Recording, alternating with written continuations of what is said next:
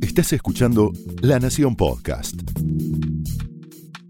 A continuación, el exitoso ciclo de entrevistas de La Nación Más. Ahora también para escuchar. Esto es Conversaciones. En esta edición de Conversaciones, Ariel Torres entrevista a Matías Laurens. Hola, bienvenidos a otra conversación aquí en nuestra casa, la redacción del diario La Nación. Hoy nos visita Matías Laurenza. A Matías lo conozco hace un montón de tiempo, como 15 años, cuando él trabajaba en una organización, una ONG llamada idealistas.org, ahora nos va a contar. Ahora este emprendedor ha sacado una aplicación, se llama Fonselp, muy interesante, lo voy a dejar para después, pues realmente un tema muy interesante, la idea que se le ocurrió. En el medio pasó por el mundo de las finanzas, nos va a contar todas estas historias. ¿Cómo estás, Matías? Bienvenido. Bienvenido de nuevo. Gracias, muchas gracias por invitarme. ¿Cómo fue lo de Idealistas, que fue cuando nosotros nos conocimos? Vos cofundaste idealistas.org. ¿Qué era eso? Correcto. Eh, cofundamos el capítulo latinoamericano porque la organización eh, es un, sitio, es un sitio web que conecta decenas de miles de organizaciones sociales con millones de potenciales voluntarios. Y nunca habían salido de, digamos, de Estados Unidos y nosotros fuimos la primera oportunidad de ellos de salir a otros países. Eh, por muchos años eh, fuimos creciendo conectando organizaciones con voluntarios. O sea, perdón, gente que quiere hacer algo. Para, para un fin X. Dame un ejemplo, por ejemplo. Y básicamente hoy mismo muchísimas organizaciones sociales argentinas están registradas ahí, consiguiendo voluntarios de todo estilo para hacer las tareas habituales que en otro caso deberían pagar por empleados. Esos recursos que se ahorran gracias a los voluntarios pueden destinarlos a los fines principales que es la misión social de cada ONG. El, hecho de que, que, es una de las preguntas que yo tenía ah, para hacerte, porque me parece que es medio como para entender el cambio de escenario que estamos viviendo. La idea de Internet y el hecho de poner un sitio que conecta sin límites y a costos relativamente bajos, eh, voluntarios con organizaciones, etcétera, etcétera. ¿Cambió el mundo de, las organizaciones sin fines de lucro, la solidaridad, el voluntariado, etcétera? absolutamente, absolutamente, de la misma manera que revolucionó el empleo. las organizaciones sociales no solamente buscan voluntarios, sino ahora en los últimos proyectos que he estado involucrado, eh, con los cual colaboro, es fomentar, el, por ejemplo, las donaciones individuales. De hecho, el diario también ha, colaborado con la difusión y básicamente se trata de, ante las dificultades del Estado de cubrir las necesidades, hay que eh, apuntalar a las organizaciones sociales para sostenerlas y, que, y permitirles ayudar. Entonces, uno de los canales en los cuales he participado eh, durante muchos años es, por ejemplo, eh, un formulario para capturar las donaciones individuales con tarjeta de crédito de manera segura. De hecho, esa experiencia durante años eh, me, trajo una idea nueva que terminó siendo la, empresa siguiente a Idealistas. Ahora me vas a contar, sí señor. Eh, mm, digamos, uno se pregunta a veces, o por lo menos tiene la impresión de que esto de mm, hacer voluntariado y demás es un poco lateral. Yo tengo un poco la impresión de que si sacáramos todo el voluntariado y las ONGs, eh, por lo menos las que hacen un buen trabajo y serio, eh, habría una suerte de, catástrofe, por lo menos en países como la Argentina. ¿Cuál es tu visión acerca de eso?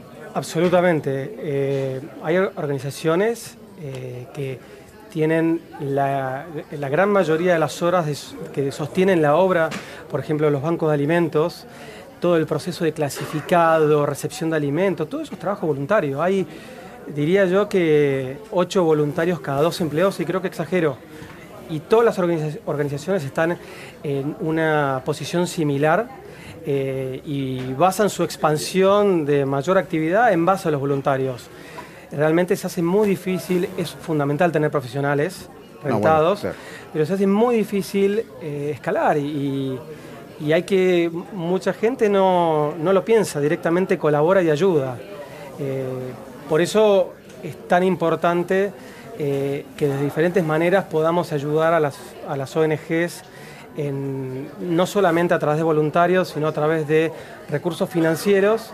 Y un poco la propuesta mía es a través de la ayuda empresaria que, apuntale a, ese, a esas instituciones, ¿no? Sí, la otra vez la oía, si no me equivoco, a Margarita Barrientos, los números, la cantidad de gente que va a comer a sus eh, comedores y dije, esto no es eh, una, un porcentaje pequeño. Esto, esto es clave, digamos. Si uno, me imaginé un mundo en el que se desenchufan todas estas ONGs y la gente que hace voluntariado y demás, y sería realmente una catástrofe. Eh, contame qué hacías vos, aparte de haberlo cofundado, cuál era tu función específica en idealistas.org. Mi función, bueno, una de las responsabilidades era administración, yo, tengo esa, esa formación. Eh, y una de las principales tareas mías era articular con las empresas. Entonces, si bien eh, no teníamos un lugar en el sitio para dejarles unirse con organizaciones, sociales para ayudarlas, eh, durante muchos años, tuve siete años más o menos, eh, siempre tuve inquietudes del otro lado de esta necesidad de conexión. Y bueno, lo que hacemos era eventos, eh, siempre fue un, pendiente en mi vida eh, tratar de hacer algo al respecto. Eh, la organización sigue existiendo, de hecho. Absolutamente. sigue funcionando, sigue activa, etcétera, etcétera. Correcto. En algún punto vos decidís salirte de idealistas.org y te metes en algo que es casi las antípodas, que es el, negocio del procesamiento de tarjetas de crédito y tal. ¿Ahí fundaste qué? Contame. Ahí fundé Central Post hace seis años y producto de ver los problemas de procesamiento que había en las donaciones con tarjeta de crédito para las ONGs. Eh, desde Idealistas empecé a hacer talleres, eh, varios, vinieron más de 500 eh, personas, que, ONGs, y permanentemente capacitábamos a las organizaciones a aceptar donaciones con tarjeta de crédito. Veíamos que era una sustentabilidad a largo plazo. Eh, no entiendo, ¿no aceptaban esto? ¿No sabían cómo? Casi hace 10 años había, de las 10.000 organizaciones sociales que hay formales, había 50 juntando dinero con tarjeta de crédito seriamente. El resto había muy poquitas más que juntaban eh, valores ínfimos. ¿Pero cuál era el, obstáculo? El obstáculo había dos. Uno era la burocracia en su momento, eso se agilizó mucho. ¿La burocracia de las tarjetas o de, de, las Sí, perdón, de las tarjetas, de los, de los procedimientos para darse de alta. Pero eso lo hacías una vez, porque tenía que presentar estatutos. Claro. Que a, a las ONGs todos esos temas les cuesta mucho porque realmente los desenfoca de, su misión. Pero habiendo hecho ese esfuerzo, el sistema para procesar tarjetas de crédito estaba lejos, lejos de ser una terminal de captura como los que tienen los restaurantes y los hoteles. En el mundo de los débitos automáticos, eh, ese eh, procesador que tenía todas las marcas no existía. Y un poco eh, yo, después de haber hecho tanto eh, taller y haber aprendido y sabía los tex, son archivos de texto, me sabía de memoria con, mis amigos este, cómo se armaba ayudando a otros, me pregunté si ahí no había una oportunidad de hacer una empresa. Eh, empujado un poco por el nacimiento de mi hija y potenciales futuros gastos, dije, como yo ya venía del mundo privado, ONG, dije, vuelvo al sector privado y emprendí un proyecto con mis propios ahorros y al año más o menos consigo una inversión de, una importante, la, tarjeta de crédito más importante, que creyeron en la idea y eh, era un producto que les, les complementaba. Y básicamente durante los seis años eh, no solamente ayudamos eh, como un servicio a ONGs a sumarse a la captura de datos de tarjeta de crédito y poder cobrar donaciones, sino que obviamente empresas de servicios importantes empezaron a contratarnos, ¿no? Pero realmente, si bien seguía a Donor en pro bono en mi ONG original, este, me fui alejando eh, y volví a raíz de la venta de la compañía. Eh, ellos finalmente compraron la empresa entera y yo tuve un poco la, la oportunidad de hacer realidad ese sueño que tenía con Fonsel de ayudar a las empresas a ayudar, que era lo que no pude hacer en Idealistas. Sí, eso ahora me lo vas a contar, pero eh, vos venís de Techinto originalmente. Correcto. Eh, y la compañía esta que eh, fundaste para procesar tarjetas de crédito y débito se llamaba? Central Post. Central Post, y eso después lo va a comprar Prisma, ¿es así? Correcto. Bien.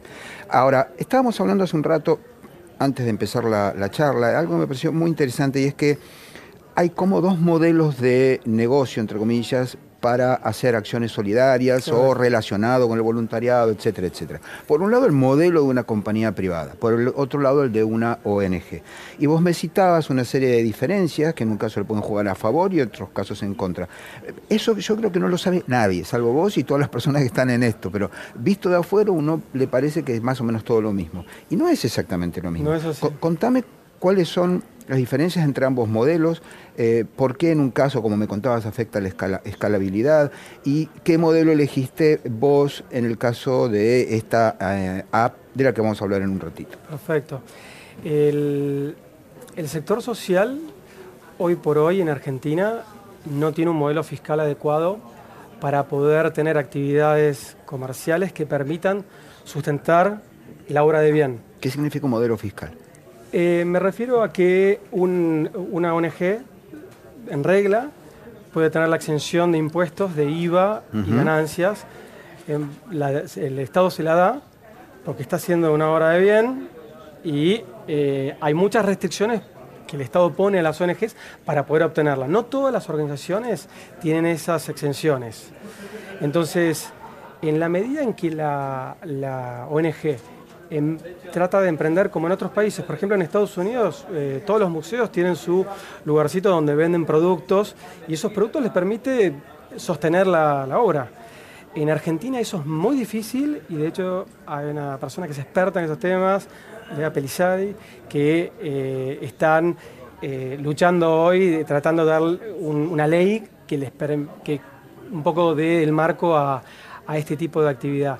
Entonces, eh, las ONGs, un poco, salvo excepciones, están restringidas un, poco a la caridad, a, recibir, eh, sacando las cooperativas, ¿no? Pero las ONGs más tradicionales, de, que ayudan con comedores, etcétera, no tienen otra alternativa que recibir donaciones. Entonces.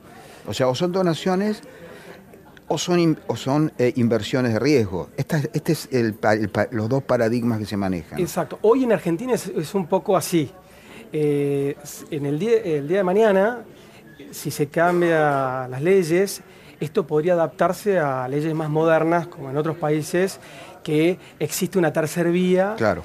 Eh, pero hoy no es realidad. Donde yo, un inversionista de riesgo, tengo, me parece que esta ONG o esta acción solidaria está, está copada y yo puedo hacer una inversión de riesgo ahí. ¿Esta es la idea? Absolutamente, y yo, y yo agregaría otra cosa más que también tiene que ver con eh, si bien las dos pueden tener impacto social, eh, digamos, ¿qué estás necesitando? En, tanto como ONG, que, impacta socialmente, como un emprendimiento privado que impacta socialmente. Eh, para mí la gran diferencia, y es una opinión totalmente personal, es si uno está buscando ayuda de voluntariado, claramente el formato es ONG. Si vos lo que estás, estás haciendo una apuesta y estás eh, necesitando capital de riesgo porque es una aplicación tecnológica.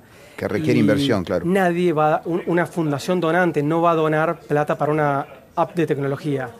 Entonces también el vehículo es súper importante saber eh, cómo lo querés llevar para ir por uno u otro lado, ¿no? Sí, sí, son dos opciones que, que, son, yo no diría mutuamente excluyentes, porque podría haber una tercera vía, como vos decís, pero definitivamente son dos maneras de trabajar completamente distintas. Totalmente. Y ahora sí, te quiero preguntar por Foncel, me pareció interesantísima la idea cuando la leí.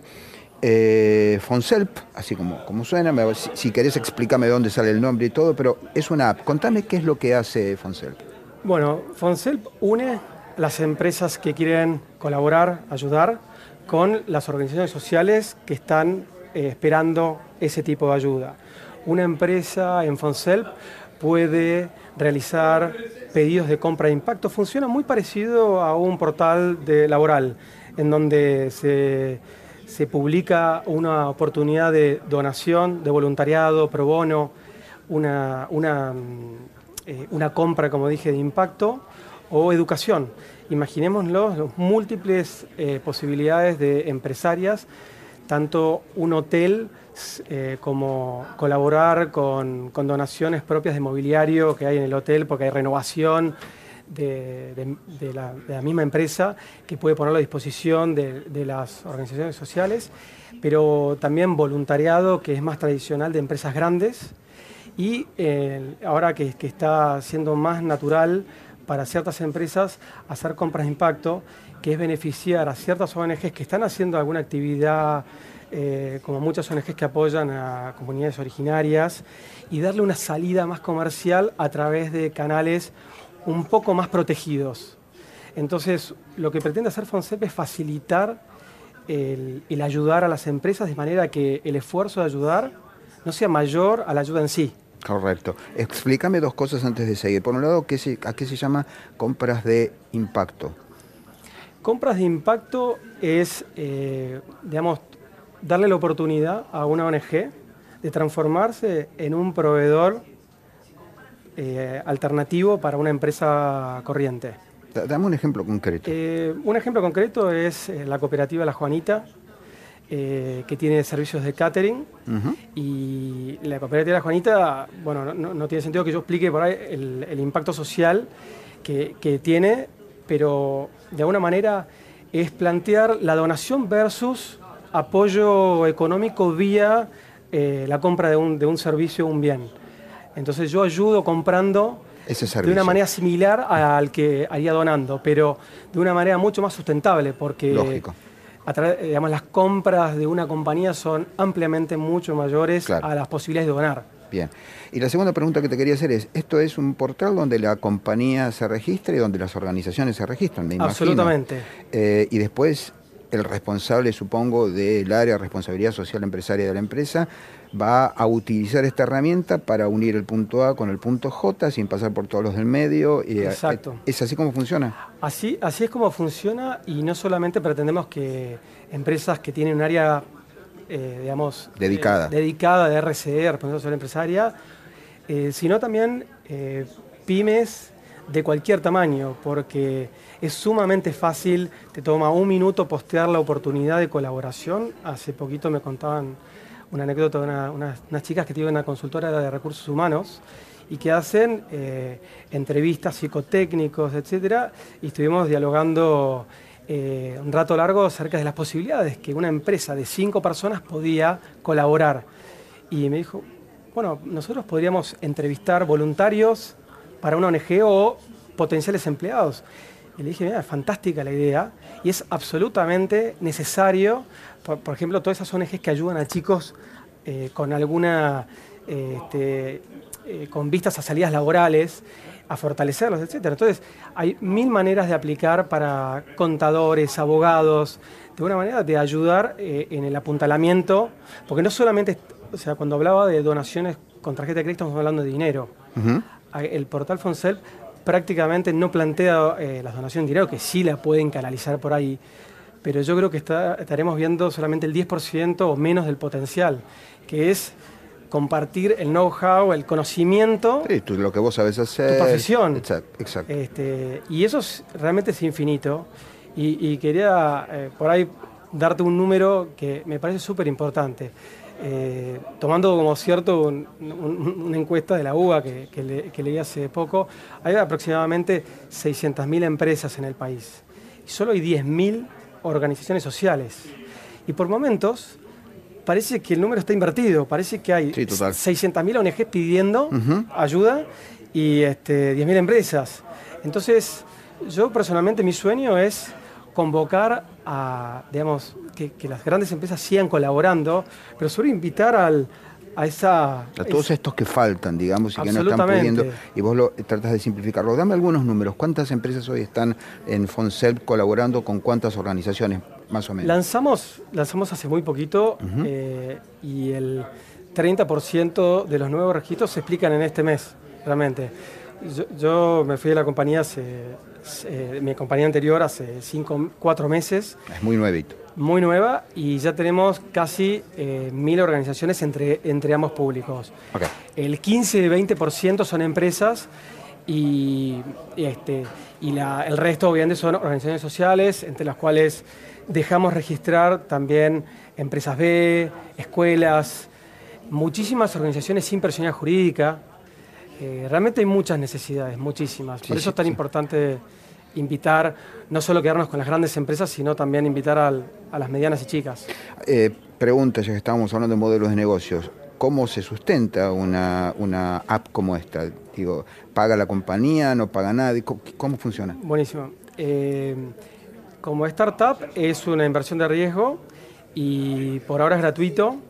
Siempre va a ser gratis para las ONGs. Obvio. Eh, la, la idea es dar un servicio a la empresa que también es gratis. Sigue un poco el modelo de, de estas apps de Spotify, Sí, sí, sí, etcétera, correcto. en donde hay una, una parte gratuita y, y todo lo que es la parte de publicar las donaciones siempre va a ser gratis. La idea es impactar socialmente a través de nunca obstaculizar la donación. Claro, correcto. Y cuando la mediana empresa o la pyme o la gran empresa quieran empezar a registrar eh, re- eh, y sacar un reporte a fin de año, esa parte va a ser eh, vía membresía.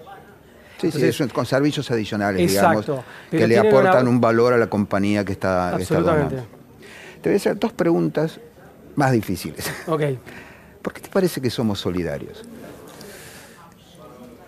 Básicamente, por- para mí es porque se hace más fácil el vivir. Eh, yo creo que. eh, porque solo creo que buscamos ser seres más completos, eh, sentirnos bien y siempre hay una, una discusión filosófica porque uno ayuda, si es para ayudar o para sentirse bien. Eh, Es lo de menos, pero digamos, evolutivamente aparece la solidaridad eh, bas- bastante, digamos, con los mamíferos y los más avanzados, quiero decir. Parecería ser que la solidaridad es un indicador de evolución. Totalmente.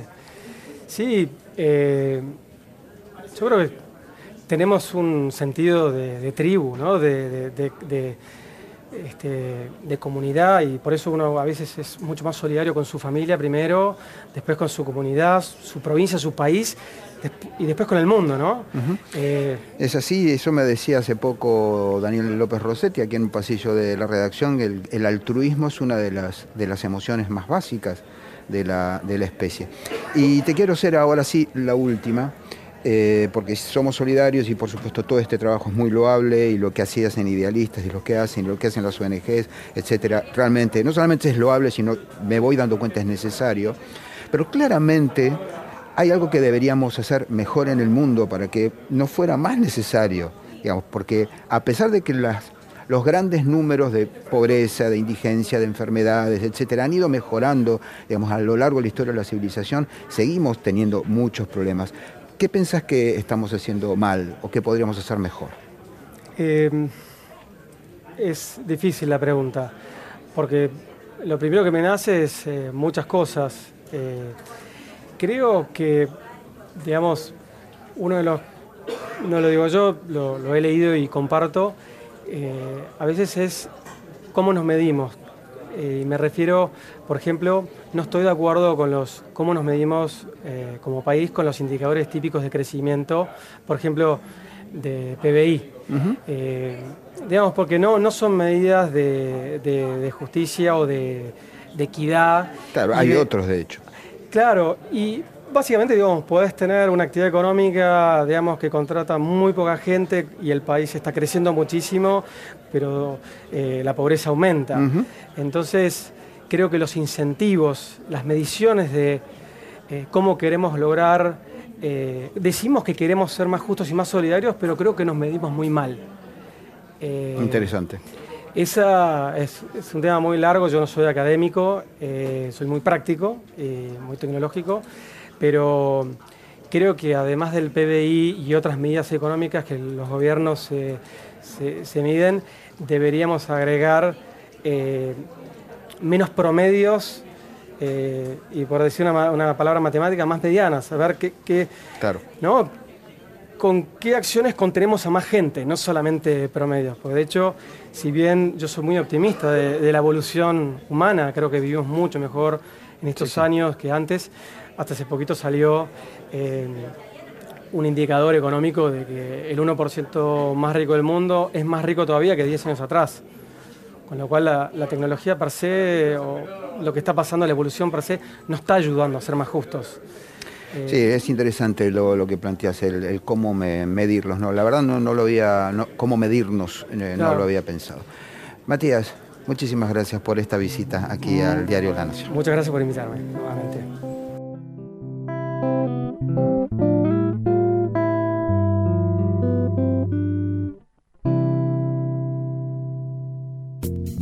Esto fue Conversaciones, un podcast exclusivo de La Nación. Escucha todos los programas de La Nación Podcast en www.lanacion.com.ar. Suscríbete para no perderte ningún episodio. Estamos en Spotify, Apple Podcast, Google Podcast y en tu reproductor de podcast favorito. Seguí escuchando La Nación Podcast.